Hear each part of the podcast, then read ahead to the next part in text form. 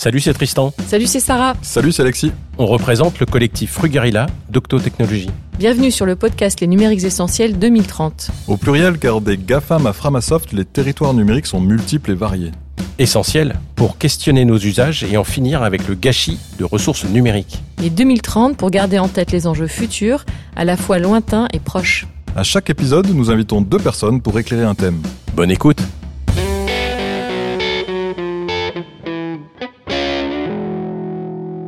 Bonjour à tous et à toutes. Aujourd'hui, Tristan et moi, Alexis, accueillons au micro Sébastien Rocacera et Devin Ereka. Salut et bienvenue. Bonjour. Allô Hello. Tristan a accepté de relever le challenge de nous concocter une conclusion en live après notre échange. Bon courage. Il m'aidera aussi sur certains termes anglais ou sur une, aussi une question le démange pour euh, clarifier sa conclusion. Euh, nous avons eu envie d'inviter Sébastien, Devin et Reka à notre micro, non pas comme dans les précédents épisodes pour chercher à comprendre ce que pourraient être ces numériques essentiels, mais pour qu'ils nous racontent leurs pratiques de numérique très léger, fait maison, qu'on pourrait qualifier de low-tech. Un peu comme s'ils revenaient du futur et qu'ils nous partageaient leurs témoignages de ce qu'ils ont vu et fait. Mais attention, chers fans d'IA générative, de cloud élastique ou de scale-up débridé, ce futur-là ne ressemble pas à ça. Sébastien, resalut. Tu es consultant et réparateur de logiciels. Tu Oui. es aussi père, musicien et faux magicien. Exactement. Euh, nous sommes collègues à Octo Technologies et il y a deux ans environ, c'était autour d'échanges et d'exploration sur low-tech et numérisation. Tu nous as fait découvrir UXN. Alors bon, t'expliqueras mieux ce que c'est que, que moi, mais je te donnerai la parole juste après. Et avec ce logiciel, tu t'étais amusé à développer un outil pour faire de la musique et tu nous avais présenté tout ça sur des slides que tu avais codés avec UXN aussi. Et si j'ai bien compris, je suis pas sûr de moi, mais ça pourrait tourner sur à peu près n'importe quoi qui possède un processeur, même une vieille Game Boy obsolète par exemple. J'avais été hyper intrigué, piqué de curiosité tout à la fois par tes expériences technologiques, qu'on pourrait qualifier de numérique low-tech, mais aussi par la satisfaction, le plaisir et la joie que tu as eu à t'imposer des contraintes radicales, totalement artificielles, et probablement non transposables à court terme dans ton métier. Donc un peu fou quoi tout ça. Hmm. C'est comme ça que j'ai découvert UXN, même si je suis encore infoutu de faire mes slides en mode 8 bits moi-même. Tu peux nous en dire un petit peu davantage, Sébastien, et notamment sur ce qu'est UXN en quelques mots? Oui, euh, bah, tout à fait. UXN, c'est une petite plateforme qui permet de faire euh, un peu d'image, un peu d'audio et qui est programmable, donc voilà, sur lequel on peut faire euh, beaucoup de choses en logiciel. Mais je laisserai Devin et Reka en parler encore mieux que Eh moi ouais. tout à l'heure. hein. Euh, Ouais. Mais euh, qui peuvent tourner sur, euh, bah, a priori, n'importe quel système qu'on a dans son tiroir, au fond de son tiroir. Alors, c'est pas entièrement vrai, n'importe quel. euh, par exemple, tu disais Game Boy, mais je pense que il faut préciser euh, Game Boy Advance, Ok. parce que sur la première Game Boy, euh, ce serait compliqué ou plutôt même si on peut Nintendo DS, mais les deux plateformes sont supportées, hein, je crois, alors partiellement, euh, plus ou moins, mais euh, je pense plus aussi à un, un vieux PC, euh, des choses comme Ouais, ça. ok, euh, qui traînerait dans un tiroir, ou, ou pas d'ailleurs. ça- je crois que ça marche sous, sous DOS Ok. 32 bits, je crois, par exemple. Donc euh, c'est quand même, euh, mais je laisserai euh, évidemment. Ouais, bah on va demander, on va demander effectivement à Devin et Reka de, de nous compléter ça, puisque Devin et Reka, euh, donc bah bienvenue euh, Sébastien, et Devin et Reka, bienvenue euh, avec nous. Et c'est vous qui avez créé euh, UXN et plein d'autres outils d'ailleurs consultables sur le site. euh, alors je vais dire www.100r.co, 100r pour euh, 100 rabbits. Et vous êtes tous les deux artistes, vous vivez la majorité de votre temps sur un bateau. Vous nous parlez aujourd'hui depuis le Canada et vous avez créé ce projet pour, je cite, explorer la défaillance inévitable de la technologie moderne et chercher, tester et documenter des solutions low-tech dans l'espoir de construire un avenir plus résilient. Est-ce que vous voulez ajouter quelques petits trucs? Est-ce que Sébastien s'est bien approprié ce que c'était Ou Qu'est-ce que vous voulez rajouter pour présenter les outils, votre projet, qui vous êtes? Oui, Sébastien a fait une, une présentation euh, adéquate. Euh, 100 Rabbits, c'est notre projet de recherche pour euh, ce genre de topic-là, mais UXAN, c'est plus spécifiquement pour adresser... euh, c'est comme un genre de projet de recherche qui serait une manière pour nous de conserver nos projets. On a vu plusieurs de nos projets qui étaient sur euh, iOS et d'autres plateformes comme Unity, juste comme arrêter d'être euh, utilisables. Ok. Puis on s'est dit que ce serait le fun de faire une spécification qui nous permettrait de conserver nos projets pour l'avenir. Une sorte de plateforme qui correspond aux contraintes de notre vie euh, sur le bateau. Ok, bah vous nous en direz un peu plus euh, juste après. Peut-être pour commencer, Sébastien, est-ce que tu peux nous raconter ce qui t'a donné envie, comment ça se fait que tu sois parti un peu à l'exploration, et ce qui t'a donné envie de bidouiller tes outils dans ton coin? Oui, tout à fait. ouais. Moi, je suis très curieux euh, de nature. J'aime beaucoup mon métier, faire des logiciels utiles. Et euh, je me suis posé la question à quoi ressemblera mon métier dans 10 ans, dans 20 ans, dans 30 ans, j'en sais rien. Parce que j'ai encore euh, au moins 20 ans de carrière euh, devant moi. Hein, donc, euh, Et du coup, j'ai vu passer UXN et j'ai trouvé ça très intéressant parce que j'aime bien cette idée de préserver quelque chose. Et je me suis fait la réflexion, moi, depuis des années, que les seuls logiciels des années 80, qui sont beaucoup lancés encore autour de la Terre, c'est des jeux vidéo, par exemple. Mhm. Je pense pas qu'on lance Word aujourd'hui, la première version. Par contre, on va lancer bon, tout un tas de jeux. Et pourquoi? Euh, bah Parce que il euh, y a des émulateurs, c'est-à-dire qu'on est capable de reproduire le système qui tournait à l'époque. Ok. Et donc j'aime bien l'idée d'avoir un système qui est très robuste et qu'on peut reproduire, euh, enfin qu'on est capable de, de lancer. Et j'ai vu ce qui m'a marqué dans UXN, c'est que c'est une toute petite VM. Alors VM, VM, c'est pour Virtual Machine, c'est ça? Ah oui, exactement, euh, machine virtuelle, Ouais. euh, qui se code en très peu de lignes de code. Alors très peu à, à définir, hein, évidemment. euh, C'est pas non plus, ça demande une expertise, mais c'est quand même quelque chose que moi je suis pas capable de faire, mais je suis capable de le comprendre.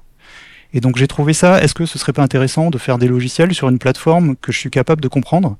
Et voilà, ça c'était le point de départ. Ok, donc c'était vraiment comprendre, t'approprier, faire tes propres outils avec quelque chose que tu arrivais à maîtriser, Oui. à comprendre et à pouvoir euh, ressortir du placard certains trucs que et un petit peu aussi, j'entends aussi un petit une sorte de voyage dans le futur quoi. Je, je t'entends avoir envie de de voir. Oui, est-ce que je peux me rassurer sur le fait que quel que soit, si j'ai un ordinateur qui traîne euh, au fond d'un placard euh, dans 10 ans, ben, je peux quand même programmer. Ok, ouais. Au cas où il y aurait euh, plus assez d'ordinateurs ou que des vieux ordinateurs parce qu'il y a une pénurie euh, ou je ne sais quoi, ou c'est ça un petit peu. Oui, par exemple. Euh, je pense pas que ce sera dans 10 ans, mais j'en sais rien. J'ai pas de boule de cristal. euh. Oui, ça peut être dans 10, dans 20, dans 2, on verra. Oui, j'étais curieux de la question en fait. euh. Ok, ok. Merci. Bah donc ça, ça correspond pile au projet de recherche de Devin Eureka en fait, puisque c'était exactement euh, de là où partait, où ça partait vo- votre projet.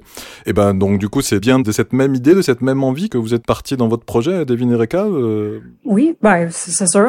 Surtout que quand on a emménagé sur un bateau, que c'est, c'est, les, les ordinateurs qu'on avait ont tout commencé à briser. Fait que c'est sûr que on a trouvé des manières de travailler sur presque n'importe quel ordinateur. là. Ok. Mais je peux expliquer c'est où que ça vient, en fait, euh, l'idée de 100 Rabbits au début, début. Là. C'est vraiment, genre, Ouais. c'est venu d'un désir de vivre intentionnellement. Ça, c'est un peu dans les mots de Henry David Thoreau. là. C'est vivre plus près des éléments, genre plus proche de la mer, du vent. Puis aussi, c'est de créer responsablement.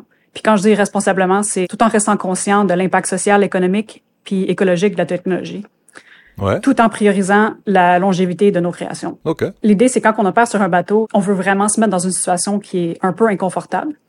C'est que du nouveau, on est, ça nous force de changer, d'apprendre de nouvelles choses, ça force une nouvelle façon de penser. Puis tu sais, tout ce qu'on apprend en vivant sur le bateau, c'est comment dire, euh, je parle beaucoup en, en anglicisme, C'est pas grave. mais que ça feed, ça feed, un, un projet feed dans l'autre là, c'est ça. En- Ça découle dans un autre projet. Ouais, c'est ça. Ok, Exactement. ouais, J'étais ouais. pas sûre comment dire ça bien, là, mais c'est ça. En, en gros, c'est comme que, ouais, c'est ça. Ouais. Tu sais, que ça soit genre la préservation de nourriture, euh, filtration d'eau, navigation, c'est tout ça, ça enrichit nos projets. Fait que c'est comme une manière de rester genre motivé puis créatif. tu sais. Ok. Et, et si je me souviens bien, quand on a, alors je te, je te coupe un, un tout, un tout petit peu, peut-être tu pourras continuer. euh, sur- sur- mais il me semble que vous, vous nous aviez dit, ben, qu'un un de vos ordinateurs était concrètement tombé en panne, quoi. Il s'était. Euh, Un? Oui, ben plusieurs. Euh, toutes nos... Est-ce qu'on a un ordi qui n'est pas tombé en panne? euh, ben, je pense éventuellement, c'est juste toutes les ordi ils succombent euh, à un point là. La vie à bord, c'est dur pour les électroniques. Ok. Eh oui. Et alors c'est quoi? C'est les éléments, c'est l'eau, c'est l'humidité, c'est le sel, c'est un peu, un Ben peu tout ça, quoi. Qui met... C'est ouais. c'est tout, tout ce que tu viens de dire. Ben c'est ça, c'est comme, tu sais le, le, le bateau quand même, c'est limite d'énergie aussi. Puis tu sais, c'est, on peut pas, Ah oui, oui. on peut rarement garder nos ordi Chargé au maximum constamment. Ouais, puis c'est pas super bon pour les batteries déjà ça, puis c'est un environnement super corrosif comme tu sais, l'eau salée, Ouais, ça ça se marie pas très très bien avec les ordinateurs. tu sais. Puis ben aussi tu sais on est parti, on a déménagé de quand on, quand on a emménagé sur le bateau, les, nos ordinateurs étaient très énergivores, fait que déjà ça ça ça tuait nos batteries. Ah oui. Fait que c'est on a une limite d'espace, on fonctionne sur 190 watts de, de solaire, puis c'est pas tant que ça sur deux batteries 12 volts. C'est quand même limité. Fait que c'est ça, tu sais, on- je pense que dans notre euh, en- par- parcours, on a eu beaucoup d'échecs, beaucoup de bris, puis en tout cas, on a pris la à cause de tout ça, on a vraiment juste pris la décision de s'adapter à nos limites, juste à la place d'acheter plus plus de batteries, plus de panneaux solaires, puis c'est Ouais, de, de faire Hmm. avec ce que vous aviez sur le sur le bateau, de faire avec les défaillances et avec les ordinateurs qui tombent en panne, avec le manque de batterie, avec le manque de puissance. Vous vous êtes dit, bon, on va partir de ces contraintes là.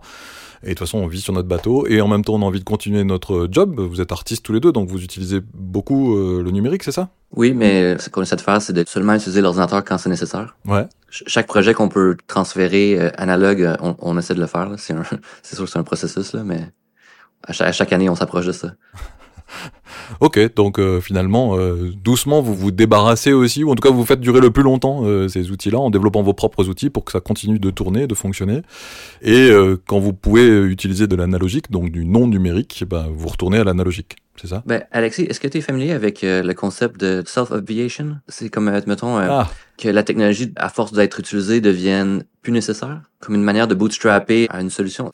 C'est un concept qui est de plus en plus utilisé pour euh, parler de permacomputing comme un truc comme genre euh, la technologie peut t'amener à un train de vie où ce que en fin de compte la technologie qui t'a amené là est plus nécessaire. bah non, je connaissais pas. euh, Donc là, c'est ce que l'inspiration que tu que tu nous cites là, c'est permacomputing. Donc on peut trouver ça sur permacomputing en tapant ça sur euh, sur un moteur de recherche, on, on trouve ça assez facilement. Et qu'est-ce que tu as utilisé comme terme? Self? Self-obviation. Obviation, ok. Obviation, c'est comme genre la autodestruction. Se débarrasser de son autodépendance. Je sais pas trop comment expliquer. Autodépérissage, je sais pas, ça se dit Autodépérissage. Autodépérissement, ouais, peut-être quelque chose comme Ouais. ça. Bon, on va trouver euh, derrière. Ok, donc je résume. Vous, vous êtes, euh, bah, vous êtes confronté en fait aux éléments, à un espace euh, limité, contraint, contraint en puissance, contraint en ressources, avec des espaces aussi euh, corrosifs, donc qui n'étaient pas très euh, accueillants pour euh, nos jouets numériques et nos joujoux numériques, et donc avec beaucoup de choses qui se dégradent et qui tombent en panne. Donc vous n'avez pas fait ça seul en fait, vous vous êtes inspiré, euh, permacomputing, c'est pas vous qui êtes à l'origine de ce projet-là, c'est un projet qui vous a inspiré ou, ou vous y avez contribué? Comment ça s'est passé? Euh, oui, c'est définitivement pas nous qui avons inventé le truc. Là. Il y a même, en France, vous êtes bien placé pour euh, avoir accès à cette communauté-là. C'est à chaque année, il y a un workshop qui s'appelle euh, Computing Within Limits qui explore euh, toutes les, Hmm, oui, exact. les, les facettes de, de ce projet-là. L'intersection, c'est souvent euh, le monde qui développe euh, les connaissances nécessaires pour le right to repair. Ok, pour le droit de réparation, ouais. En Europe, vous avez des organismes derrière vous qui vous permettent d'avoir le droit de réparer vos systèmes. En Amérique, on est encore euh, l'âge des cavernes. On on n'a on pas d'organisme en place tant que ça qui se bat contre John Deere, Apple, ces compagnies-là pour euh, avoir Pour le les droit forcer de- à donner le droit de réparation. Je crois que c'est c'est quoi? C'est la loi euh, Rennes, non? Euh, Ouais, je, ouais. je fais appel à... ouais, je crois que c'est ça, hein, Tristan. Oui, il faut, préciser, John Deere, c'est des tracteurs en fait qui empêchent les agriculteurs de les réparer et qui exigent de passer par des réparateurs agréés qui vendent des pièces, etc. Et donc ça empêche les gens d'être autonomes sur la technologie, de la même façon que Apple aussi agit au niveau du lobbying pour empêcher euh, quiconque de réparer les machines et en forçant les clients à passer par des centres certifiés qui n'utilisent que des pièces Apple et donc sur lesquelles Apple fait une marge euh, importante et donc va à l'encontre de la résilience aussi bien au niveau des tracteurs que au niveau des ordinateurs et des téléphones. Et donc nous empêche sur ce fameux droit de réparation euh, qui est inscrit effectivement, qui est peut-être plus avancé côté européen que côté américain. On a fait un petit parcours sur euh, bah, d'où ce projet, d'où ça vous est venu, et on voit que c'est très lié à votre projet de vie, quoi, et à votre façon de vivre, Devin et, et Reka, tout ça. Je voulais faire peut-être une petite aparté quand même pour euh, l'enregistrement de cet épisode, euh, parce que l'enregistrement de cet épisode a, a été en tant que tel, en fait, euh, une épreuve. où On, on a été mis à l'épreuve. Quand je dis on, c'est nous, Frugarilla, avec Tristan, puisqu'on avait prévu d'enregistrer ça sur un outil, un super outil, bon, qui tourne pas sur des logiciels libres, malheureusement. Et Alors, on peut pas être un super outil quand c'est pas compatible avec Firefox, tu vois. Ah Mais bah à part ça, ça a un l'air super bien. outil. donc je cite pas le nom, vous trouverez par vous-même sans aucun- problème. Mais bon, bref, on avait voulu l'utiliser et puis là, bah ça tournait pas euh, sur vos ordinateurs, hein, c'est ça, euh, Devin et Reka, vous arriviez pas à vous connecter, ça fonctionnait pas. Hein. Ben, c'est juste que ça nécessite l'installation de trucs euh, qui va sûrement. ça, pas ça- ça va genre pas fonctionner ou qu'on veut pas. Ouais, ben, en, en fait, en, ce- en ce moment, je suis pris dans un update loop avec mon ordinateur. Mais en fait, Ouais, j'ai un, c'est j'ai- compliqué, là. j'ai un vieil ordinateur qui joue pas super bien avec les trucs modernes. Donc, euh, parler de trucs euh, sustainable avec la technologie qui est pas sustainable, c'est un peu compliqué pour moi en ce moment. Ouais, mais c'est du coup j'ai trouvé ça c'est ça qui était intéressant dans le fait de se coller à ça là, c'est qu'il a fallu qu'on invente euh, notre propre façon de faire en bricolant. Donc là, on se parle sur euh, Jitsi sans se voir puisqu'on économise de la bande passante aussi et on enregistre chacun de notre côté le son pour pouvoir le remonter derrière. Donc c'est une vraie expérimentation en live de l'autéquifisation ou en tout cas de frugalité. Donc merci pour l'expérience. Ouais, enfin, tu, tu verras quand tu feras le montage, tu les remercieras sûrement un petit peu moins. Ah ouais. oui, mais c'est c'est Mais l'inconfort parfait, qu'Erika parlait, c'est c'est exactement Ça ça. fait, partie, ça fait partie de ça. Là. C'est, ouais. Exactement, on est en plein dans le thème, puis en plus je suis en train de parler dans un micro que Tristan a récupéré chez quelqu'un pour réparer, euh, enfin bon bref, on- est, on est bien dans le thème, on est tous ensemble bien dans le thème. Je voulais reprendre un peu de- notre, euh, notre fil conducteur et, et revenir à toi Sébastien, quand on préparait ce podcast, tu nous as parlé d'une métaphore, euh, et je te, je te laisserai la, la développer, mais tu nous as dit que finalement ce que tu avais fait toi en tant que développeur, c'était un petit peu comme si tu campais à côté de chez soi avant de partir à l'aventure. Tu peux nous raconter ça, nous en dire un peu plus? Oui, euh, on m'a raconté que les trappeurs, il y avait une pratique euh, commune chez certains trappeurs, euh, donc qui vont en partir des mois dans la montagne euh, dans des conditions pas forcément faciles et qui doivent être autonomes pendant des mois. C'est de camper juste à côté de chez eux pendant alors quelques jours, le temps de se rendre compte de tout ce qu'ils avaient oublié ou tout ce qu'ils avaient en trop. Donc c'était une façon de se mettre un peu à l'épreuve sans trop de risques, parce que si on est juste à côté de chez soi, voilà, si on a oublié quelque chose, ben, c'est pas très grave. Tandis que quand on est à plusieurs milliers de est- mètres ouais. d'altitude, euh, c'est plus compliqué. Donc euh, ouais, c'était ça. Et alors, bah du coup, euh, oui, moi je prends pas trop de risques. Euh, si j'essaye, euh, voilà, de, de faire des logiciels sur euh, UXN pour essayer de valider quelque chose, j'ai quand même des ordi modernes, j'ai quand même tout ce qu'il faut. Donc ouais, j'étais un peu dans cette situation-là. tu peux revenir à la maison pour Oui. reprendre les, les, les outils encore présents. Là où Devin et Rika, ils ont pas le choix parce que l'ordinateur il est tombé en panne et il faut se débrouiller sans. Là, toi, tu campes à côté de chez toi et donc tu peux euh, sur ton métier de développeur et donc Oui. tu peux aller repiocher, revoir. D'ailleurs, Devin et Rika, quand on préparait ça, ils disaient que tu étais dans une situation parfaite dans le sens où bah t'as encore le choix en fait. Finalement, tu peux faire le choix Oui. d'aller utiliser UXN et t'as le choix de revenir. euh, et c'est ça cette idée de, de, de camping, c'est ça, camping à côté de chez soi. Oui, c'est ça. Et si, si on a euh, le choix, euh, voilà, c'est peut-être plus simple. Et donc, plutôt que d'être contraint, il y a, y a des discours en ce moment sur, voilà, est-ce que c'est mieux de d'attendre d'être contraint, d'être obligé de le faire, ou d'anticiper un petit peu et de se dire, est-ce qu'on va pas volontairement faire des expérimentations Je pense que ça ressemble un petit peu à ça. Ouais. Moi, je préfère le faire euh, volontairement, ouais, en effet. T'as pris cette option-là de camper à côté de chez toi. Et en plus, ce que je partageais, ce qui m'avait frappé quand tu nous avais partagé tes expérimentations, tes bidouillages avec des contraintes radicales que tu t'étais im- imposées. En plus, camper à côté de chez soi, ça peut être sympa, quoi. C'est ça? Oui, alors c'est ce que j'ai découvert. euh, je je m'en étais pas rendu compte, mais euh, c'est les retours que les gens m'ont fait. On m'a dit, mais en fait, t'es es hyper souriant. euh, c'est, enfin, c'est ce que tu m'as dit, hein, Alexis. hein, où tu- ça a l'air d'être euh, d'être joyeux comme expérience. C'est pas une expérience de souffrance. euh, et c'est ça que j'ai découvert. Je m'y attendais pas en fait. Et effectivement, euh, revenir un peu aux fondamentaux, euh, travailler avec des octets. euh, bon, c'est pas le but forcément, mais c'est quand même intéressant. J'ai appris énormément de choses.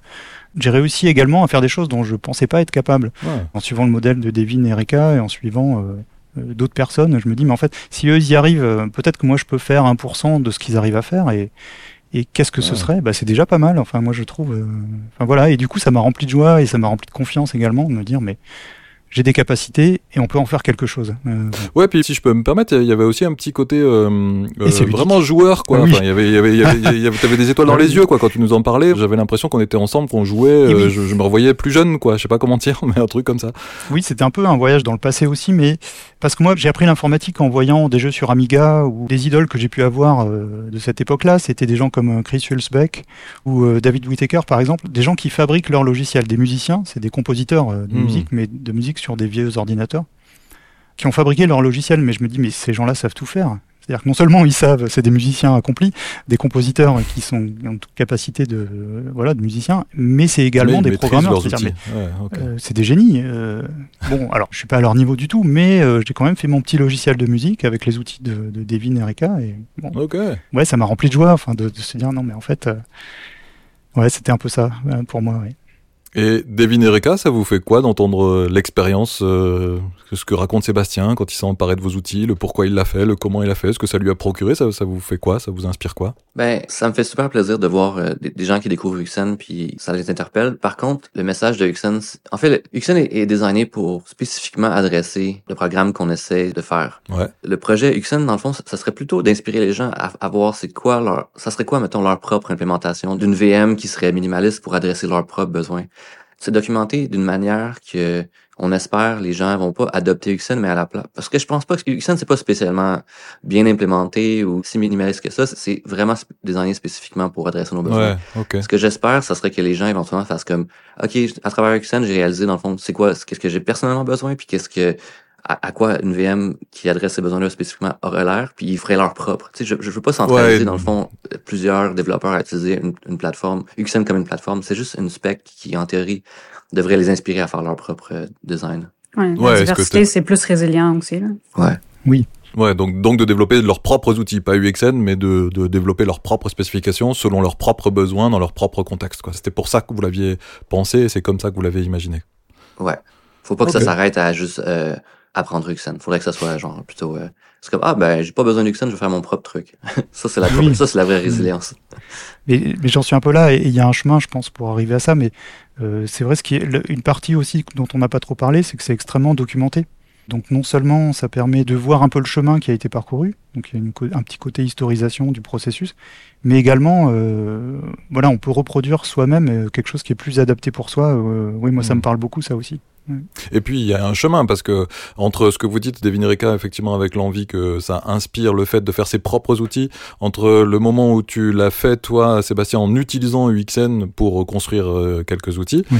et ensuite moi j'ai voulu euh, m'en emparer euh, et j'ai pas tes compétences euh, Sébastien et j'ai encore moins vos compétences Devin et, et Reka, bah ouais c'est costaud quoi. Et puis à la fin pour faire des supports de présentation en 8 bits qui supportent quatre couleurs, dans lequel il faut gérer les X et Y, les abscisses et les pour pouvoir positionner son texte, c'est vrai que c'était costaud quoi quand même, c'était pas simple. Mais j'imagine que ça n'a pas été pensé pour que ce soit simple, Devin et Reka. Ben en fait, je pense que faut pas confondre la familiarité avec l'accessibilité. J'ai l'impression qu'il y a beaucoup de développeurs maintenant à l'université qui apprennent comment utiliser des, outils ou des plateformes qui ont été faites par des grosses compagnies. Fait là, tu passes à travers l'université, puis à la fin, tu sais comment dessiner en Photoshop, faire de la, du 3D avec Unity, faire de la programmation avec euh, React. Mais en fait, tu as été comme, euh, je sais pas comment dire, là, bre- bred là, pour que tu puisses fitter comme un, Ouais, t'as été euh, un engrenage dans une grosse compagnie, mais conditionné quoi. Ouais. t'as jamais appris une seule euh, aptitude qui est portable. Ouais. Tu sais, si à l'école, on apprenait aux gens comment, genre, faire des implémentations de specs, de graphiques, comment faire un renderer pour un PNG, euh, comment lire un font puis le display à l'écran. C'est des skills qui sont pas connectés spécifiquement à une technologie puis qui sont portables. Hmm. Mais là, on est plusieurs années dans un genre de créneau où ce que le monde pense que c'est c'est plus nécessaire d'apprendre l'assembleur, que c'est plus nécessaire d'apprendre C, que, que les trucs high level, les frameworks, c'est la meilleure manière de faire. Ça crée des meilleurs employés, mais c'est la manière la plus fragile de faire euh, la- l'informatique. Ouais, en fait, on, on devient des utilisateurs des choses et non plus euh, des créateurs. On n'est plus en capacité soi-même de les faire, de les comprendre. Et c'est toute la différence entre compétences et capacité, effectivement, versus euh, utilisateur, quoi, simple utilisateur, utilisatrice euh, derrière des logiciels. Ouais. Mais peut-être que vous avez des questions d'ailleurs à vous poser les uns les autres, parce que pour l'instant j'ai beaucoup guidé l'échange, mais peut-être que Devin, Reka, vous avez des questions à poser à Sébastien sur ses expériences, sur ses retours d'expérience, ce serait quoi? Ben ouais, qu'est-ce qui manque comme documentation qui te permettrait d'implémenter ton propre spec de virtual machine? Ouais, bah c'est c'est intéressant. Euh, bah déjà, c'est extrêmement bien documenté. Enfin, moi, je, ça me parle directement. Euh, bon, alors moi, je suis peut-être bien dans la cible aussi, hein, parce que je sais faire un petit PNG, je sais faire des choses comme ça. Donc, euh, mais euh, là où j'en suis, moi, c'est de mon côté, je regarde comment écrire un langage. C'est-à-dire que je commence à me documenter. Il y a des, des bonnes références qui existent déjà sur euh, comment écrire un langage, sur comment. euh, Ça serait quoi un- une référence pour toi, un langage qui est une- un, bon langage, une bonne implémentation, un, Ah. un bon design? Oui, alors ça va dépendre du besoin. Le problème que j'ai, moi, personnellement, mais c'est c'est très personnel, c'est que je me suis amusé à regarder une vingtaine de langages de programmation différents. Je les aime tous. Alors, ce serait quoi un bon langage Euh, Ça va être compliqué comme réponse. Euh, J'ai même fait de l'APL ou des choses comme ça. Euh, APL, c'est un langage avec des sigles, euh, c'est-à-dire un sigle égale une fonction. C'est assez, euh, assez obscur. Ah, C'est le Euh, moment très technique, on rentre dans le moment technique du podcast. Oui. Ne, ne lâche pas, cher auditeur, cher auditrice, ne, ne lâchez Non, pas, je vous vais- avez je la pas- conclusion de pas- Tristan à la fin. Non mais, non, mais APL a un, un super bon, un super bon Oui. concept, c'est un, un langage de programmation avec un, aucun mot anglophone. Ok. Et euh, j'essaye de m'en servir en ce moment APL pour euh, si j'ai pas de tableur, qu'est-ce que je fais? Euh, bah, En fait, APL bah, prend des tableaux et peut manipuler des tableaux euh, très facilement. Donc euh, j'en- euh, Ok, déjà, donc euh, T'es toujours dans ta logique de camping, là, en fait, euh, Sébastien. En tout cas, j'entends, j'entends un petit peu ça. Si j'ai pas de tableur, donc tu te mets une contrainte de base et puis t'explores qu'est-ce que tu pourrais faire dans ce contexte-là, quoi? parce que moi, je, ouais, je suis très à l'aise avec un clavier, donc euh, Mm. c'est quelque chose qui me qui me parle euh, beaucoup directement aussi. Mais alors pour revenir, euh, oui c'est ça, c'est-à-dire que qu'est-ce qui manquerait comme documentation euh, Non, moi je pense pas qu'il manque quelque chose, euh, de mon point de vue en tout cas. euh, J'ai tout ce qu'il me faut pour aller plus loin. Je vois très bien ce que je pourrais explorer. Et ça me donne aussi. euh, J'ai vu le, par exemple, comment on se branche en SDL. Bah ça, c'est documenté dans UXN. Je sais où trouver, euh, je sais où regarder ce qui pourrait m'intéresser. Alors là, on vient de perdre beaucoup de monde. Alors comment on se branche sur, euh, sur comment, en gros, le- la difficulté moi que je trouve, hein, c'est pour avoir quelque chose qui est utilisable, c'est comment j'affiche une image, comment je produis un son d'une manière qui soit, qui fonctionne sur plusieurs ordinateurs. Ouais. C'est ça la complexité pour moi. Et j'ai vu que donc dans UXN, il y a une implémentation X11, il y a une implémentation euh, SDL, et, et c'est un exemple de comment. euh, C'est quoi SDL Alors SDL, c'est une petite, euh, c'est une librairie qui permet d'afficher des images et d'afficher des sons. Ben, en fait, une bonne manière d'expliquer ça, c'est on se retrouve dans un monde aujourd'hui où ce que si tu demandes à n'importe quel étudiant, là, tu veux dessiner une image sur un Mac et sur un, un PC et sur Linux ou BSD, la personne va dire ah on va utiliser un browser. Fait qu'il n'y a plus d'implémentation native de rien. Tout euh, passe par le browser. Même le seul fait que vous soyez confus par c'est quoi SDL, c'est quoi X, X11, ça veut dire qu'on a comme bâti un, un, un échafaudage au-dessus de comment est-ce que Ouais, le- on a perdu ces sous-couches, quoi, en fait. Ah bah, en fait, on a quoi. empilé les couches d'abstraction multiples Ok, ouais. et le navigateur est un peu une couche d'abstraction ultime euh, parce qu'en plus dedans on arrive à mettre des frameworks donc euh, les gens ils écrivent plus aujourd'hui du HTML, du JavaScript ou du CSS, Hmm. ils écrivent, euh, ils utilisent des frameworks. Oui, et, et c'est pas mauvais, c'est-à-dire que c'est adapté à une forme de société. euh, Mais est-ce que cette forme de société, c'est c'est une progressivement, ça va pas devenir le passé? Ouais, une on, question. se retrouve dans une situation où il y a un corporate ca- capture de Microsoft et euh, Apple pour euh, contrôler le browser. Le moment qu'ils contrôlent la manière de displayer des pixels à l'écran, le General Purpose Computing, c'est terminé.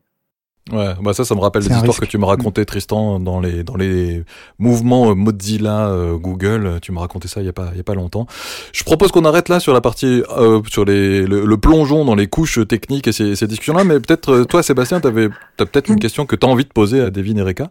C'est tellement bien documenté, j'ai envie de dire que j'ai l'impression d'avoir déjà vu euh, beaucoup plus que ce que je m'attendais. Donc, euh, j'ai j'ai presque pas de questions du fait que euh, bah, j'ai déjà eu beaucoup beaucoup de réponses. Merci. Ouais, ben, c'est- ben, tant mieux. Je on est content d'entendre ça parce que notre wiki, euh, c'est très, très, c'est- il y a beaucoup d'informations Oui. là-dessus, puis on passe beaucoup de C'est temps incroyable. ouais. À, ouais, à le garder à, à jour. Là. Ouais. Et il est facile à explorer, enfin de mon point de vue en tout cas, euh, on, on trouve ce qu'on cherche. euh. J'ai même fait pousser des petites graines euh, euh, en regardant Ah, sur Green, oui, Ah, ça, c'est cool, ça. sur Green Grain pour Ça, ça fait plaisir d'entendre. Ah ouais, ça, c'est cool. petits. euh. OK, faut- là, la prochaine étape, c'est faut que tu fasses des pickles. Oui, alors Oh oui, j'ai vu aussi. Ouais. Des? Alors faut peut-être expliquer un petit peu. oui, des quoi? Euh, bah du coup voilà, j'ai une question. Qu'est-ce que c'est ce projet euh, Green Grain ou les ou les conserves que vous faites? Ah, ben, Grim Grain, c'était vraiment juste comme un repositoire de, de, de, recettes qui est simple, puis ba- basique aussi. C'est comme, au début, c'était vraiment pour qu'on apprenne à cuisiner les deux, juste plus, juste être capable de tout faire. Puis c'est, ben, c'est devenu, c'est pour nous à la base. Puis c'est devenu plus que ça aussi, là. Euh, Juste pour que je sois sûr, parce que comme tout à l'heure on a parlé de camping, mais on parlait pas vraiment de camping. Là, là on parle de recettes et on parle de cuisine, mais on parle vraiment de recettes et de cuisine, enfin pour manger à la fin ou, ou d'autres Ouais, choses. c'est pas, c'est pas une métaphore, là, c'est vraiment un site de, c'est Ok, vraiment- Oui, c'est ça un, va, ok. ben, c'est comme, ouais, c'est- c'est 100 Rabbits, ça, ça, il y a des, c'est comme le portail principal, mais il y a quand même d'autres, ça, ça envoie à, on, on a plusieurs petits projets, puis ben, Grim ok. Grains, c'est un projet de recettes. Ça fait quand même, je pense, que ça, ça, c'est avant 100 Rabbits Ça a même. 10 ans. ouais. C'est quand même vieux comme projet, mais c'est vraiment, euh, mais c'est aussi, c'est l'idée de faire un site web qui est très lean, parce que si tu te promènes sur un site de, léger, de, de recettes, puis c'est souvent tu te fais comme blaster de oh euh, un pop-up euh, genre c'était sign up euh, à ma newsletter. Ah oui, tu te fais sortir, t'as plein Oui. de newsletters, t'as des, t'as des cookies dans tous les sens, t'as de la pub qui sort de... Ok, ouais, ok. Tu sais, Il y a comme beaucoup, beaucoup de textes. t'apprends l'histoire de quelque chose pendant euh, genre trois pages de texte. là. Fait que c'est comme, c'est de faire un site qui est très comme, euh, ouais, comme j'ai dit tantôt, c'est plus lean, Minimaliste. to, ouais, to the point. Ok, ouais, minimal, direct. Ouais, c'est ce qu'on aimerait voir plus sur le web. Plus souvent, quoi. Ok, ok. C'est l'antithèse de, de la recette euh, sur YouTube en 4K euh, avec une débauche de technologie. Ouais. quoi. Mais, mais c'est aussi, euh, tu sais, c'est inspiré de, des, des, des contraintes de la vie à bord. Donc, c'est des, des recettes qui sont faites sans, sans réfrigération. La plupart Ah oui, des produits sont, d'éléments de base. là. Tu sais, la préservation de la nourriture, c'est pour- c'est assez similaire à la préservation de logiciels. Ah ouais, bah là, du coup, ça, là, là, je reconnecte, euh, je reconnecte assez vite euh, avec une vie en tiny house et sans frigo. Effectivement, je comprends de quoi on parle là et, et ça m'inspire. Donc, faut que j'aille voir. euh, C'était quoi, Seed, Green Seed, c'est ça le? Ah, c'est euh, Grim, comme Grim, Grim, Reaper, ok. Grim Grains. Ok. Ouais. Ok. Bon, je trouvais ça sur 100 Rabbits et pareil pour les audi- auditeurs auditrices, vous trouverez ça sur 100 Rabbits www.100r.co. Ah ben moi, je suis super content que Sébastien il fasse des, des, des conserves puis euh, des, des, Mm. des, des sprouts à cause de nous. Là. Oui, j'ai fait germer des graines. ouais. Et pour, pour de vrai, c'est-à-dire j'ai vraiment fait germer des graines. Oui, oui, oui, bah, c'est là. Pendant un moment, j'étais perdu. On était, on était dans la métaphore, on était dans Oui, le oui. vrai, mais non, Ah je non. trouve ça intéressant. Je, je ne m'attendais absolument pas, chers auditeurs, auditrices, à ce qu'on ouais. commence euh, sur des, des trucs que je, je comprends pas tout, hein, faut- je, je dois bien l'avouer, mais on arrive sur des trucs que je comprends un petit peu mieux. Euh, bah, je suis épaté, je m'attendais pas du tout à ce, à ce cheminement-là. Alors c'est génial parce que ma dernière question, avant de passer la parole à Tristan pour euh, nous faire une conclusion, ma, ma dernière question pour vous trois, c'était bah, quels étaient vos, vos futurs projets, vos, vos prochains projets. Bon, on va passer donc de côté tout ce qui est recettes, euh, puisqu'on on en a déjà parlé, mais est-ce que vous en avez d'autres, des, des prochains projets là, euh, que vous avez envie de d'explorer et de nous ramener du futur, peut-être pour un prochain épisode? Ben, moi, je laisse Sébastien commencer. Ok. Sébastien alors. Ouais, merci. Et ben moi c'est oui c'est déjà un petit peu commencé, c'est-à-dire que j'ai euh, j'ai rebooté mon site perso avec euh, bah, comme disait Reka tout à l'heure euh, presque rien, c'est-à-dire qu'il y a une, une- un CSS de quelques lignes et puis euh, euh, CSS, donc une paf. feuille de style et oui, puis une feuille euh, de le style, de- voilà donc ok. c'est c'est- je l'appelle le site le plus rapide de la terre, mais c'est j'ai- pas mesuré en vrai, mais c'est il est vraiment très très rapide et euh, je, je publie euh, des choses dessus et, et voilà il tourne. euh, j'ai tout fait, c'est-à-dire qu'il n'y a pas de WordPress derrière, il y a que mes outils à moi Excellent. que j'ai fait en quelques après-midi. Ouais. Et j'imagine que tu doc- documentes tout ça, tu partages tout ça, on peut suivre ça Oui. euh, où? Euh, bah, sur mon site, euh, bah, le mieux, je pense, c'est qu'on mette un lien à la fin. Euh, Ouais, voilà, ok. Voilà, donc c'est un petit peu moche, c'est-à-dire c'est ce que j'appelle des graphismes de programmeur, hein, mais. euh, Ah non, je l'ai vu, ton il est beau. Ah super. Et, et donc voilà, bah, c'est- et ça m'a, euh, rend- du coup j'ai écrit euh, 12 articles en quelques mois, euh, ça m'a donné le, du, beaucoup d'énergie euh, de faire ça, et ça, voilà. euh, Donc, je Ouais, donc ça t'a vraiment en capacité, y Ouais. compris sur ta, ta capacité d'écriture ou ton envie d'écriture. Ouais, euh, ça m'a excellent. boosté euh, tout, ouais, tout un tas de choses, super. Ok, top, merci. Et, et- et vous deux, alors, Devin et Reka, c'est quoi vos prochains projets dans les prochaines semaines, prochains mois ou en cours déjà peut-être? Ben, je pense en général, ça serait juste de dépendre de moins, moins en moins de nos ordinateurs pour nos projets, si possible. Faire plus de choses sur, à la main, que ce soit le planning, euh, genre, mais aussi les projets, faire plus de livres, euh, faire plus de trucs Ok. comme ça, là. genre des jeux peut-être sur papier aussi. On- Plus Qui artisanal, euh, ok, plus analogique, ok.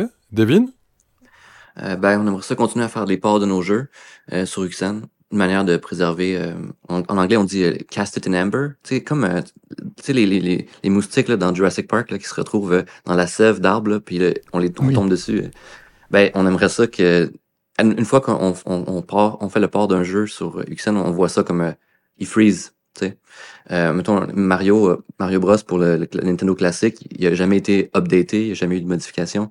Il Ouais. il, il est pris dans une, une phase finale, mais on aimerait ça graduellement faire ça dans nos jeux, puis éventuellement faire un, un, un équivalent du Golden Records, qui était, ben, tu sais, un genre de, un genre de Rosetta Stone. Je sais pas si, si t'es familier avec le concept. Ah non, je connais pas. C'est en fait, tu veux le cristalliser, tu voudrais le- le- l'immobiliser dans du cristal pour qu'il dure toujours dans cet état-là? Est-ce que c'est une façon Ok, Oui, puis le Rosetta Stone, c'est, je pense que c'était le premier document où ils ont trouvé du, de l'ancien grec puis araméen, le même texte en deux langues. Puis ça leur permettait ce qui de a faire permis ah de, oui, ce qui a permis la traduction, euh, exact. Voilà. ok. Oui, la, la pierre de Rosette. Voilà. Ah oui, c'est ça. Je savais pas c'était quoi en français. Pierre de Rosette en français, absolument. Euh, ben, on aimerait ça faire un équivalent de ça en, pour Uxen. Donc, ça serait comme un- une espèce de, de tablette qui encode chacun des opérateurs, qui permettrait l'implémentation dans le futur de n'importe qui pour que le bytecode, le ROM de nos, pro- genre la, vers- la version binaire de nos projets puisse être roulé dans le futur Excellent. en n'ayant aucune connaissance puis- et aucun code source de l'émulateur actuel. Ok, excellent. Parce que la, la préservation digitale, c'est pas facile. Ça fait que c'est. Et oui, oui, ce serait une façon de penser ça et de mettre ça en, en, axe et, en acte et en action euh, dans ce projet de la, la préservation logicielle, effectivement. Yes, bah merci. Et donc, on peut suivre tout ça sur 100 Rabbits, donc www.100r.co, c'est ça? Oui. Eh ben, merci beaucoup à vous trois pour euh, cet épisode qui nous a fait nous balader de technologies, de bateaux, de camping euh, et arriver jusqu'à des, recettes et, de, un peu de, de, de, de, préparation gustative. Et ben, je vais passer la balle à Tristan. Et c'est donc le moment où je me mets à transpirer abondamment pour essayer de pas perdre les post-it sur lesquels j'ai pris les notes et vous délivrer un message euh, de qualité et cohérent, ce que je pense que je vais pas réussir à faire. Euh, on a commencé donc par euh, UXN avec Seb qui dit j'utilise une plateforme que je peux comprendre. Euh, et là, moi, ça m'a évoqué en fait euh, le contraire de ce qu'on entend chez Apple et de ce que disait Steve Jobs. Euh, c'est magique. Et eh bien là, justement, la, toute la beauté de la chose, c'est qu'il fait disparaître la magie. On comprend comment ça fonctionne derrière et il y a un ravissement à s'approprier la technologie, à retrouver une technologie conviviale au sens d'Ivan Illich, c'est-à-dire une technologie où l'outil n'est pas arrogant, il ne domine pas celui qui l'utilise, mais il est au service de celui qui l'utilise. Hmm. On a ensuite appris un petit peu plus sur Devin et Reka, sur le fait qu'ils vivent sur un bateau, dans une approche de Henry David Thoreau, en voulant vivre plus près de la nature, avec plus de contraintes, avec des conditions finalement moins confortables, mais plus authentiques, avec l'inconvénient majeur, surtout pour euh, nous autres euh, informaticiens, le fait qu'ils sont dans un environnement humide, stalin, et où l'énergie est extrêmement limitée parce qu'il y a des panneaux solaires qui fournissent peu d'énergie. Donc, euh, le sel et l'eau qui attaquent les circuits imprimés, l'énergie euh, qui n'est pas toujours disponible, qui use les batteries et qui euh, ne permet pas de se servir autant du numérique qu'on le voudrait, eh bien ça a eu des grosses implications euh, sur la façon dont ils utilisent le numérique. Et donc ils vont vers l'analogique de plus en plus, ils réduisent leurs usages numériques avec en point de mire l'idée un peu folle, même pour un podcast euh, sur le numérique, qui est l'idée de se débarrasser du numérique avec cette notion de self-obviation. Mais c'est la joie euh, de bricoler en attendant du logiciel simple qui fonctionne euh, sur quantité de différentes plateformes. Et justement, à propos de plateforme, on pourrait croire que XN est une plateforme, mais si c'en est une, elle n'a pas volonté de l'être, elle n'a pas la volonté comme d'être hégémonique comme euh, les autres plateformes. Et euh, j'entends Devin dire, mais faites votre propre plateforme avec vos propres outils et utilisez juste XN comme euh, une inspiration, mais ne, ne vous basez pas dessus. Ensuite, on est revenu sur le monde de l'entreprise avec euh, cette citation les gens n'apprennent plus l'assembleur, mais ils utilisent des frameworks dans les écoles et ça fait de meilleurs employés. Des meilleurs employés, certes.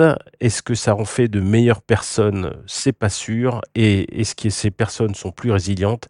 C'est probablement pas le cas. On a euh, cité rapidement aussi la notion de general purpose computing, euh, donc d'informatique euh, généraliste, on pourrait dire en français, avec l'idée qu'effectivement, elle a tendance à disparaître. Cet outil numérique, et pour encore une fois citer euh, Steve Jobs, qui cette fois-ci avait raison, qui dit que c'est au cerveau ce que le vélo est aux jambes de l'humain, c'est-à-dire que ça augmente l'humain, et dit, mais là, si ce General Purpose Computing disparaît, eh bien, euh, je dirais, on n'a pas les fesses sorties des ronces. Euh, on a fait une brève, et vous me pardonnerez euh, ces, paroles malheureuses, euh, mais on a fait une brève excursion du côté de la nourriture et des recettes, avec toutefois, pour revenir assez rapidement sur le fait que conserver du logiciel, c'est un peu comme conserver de la nourriture.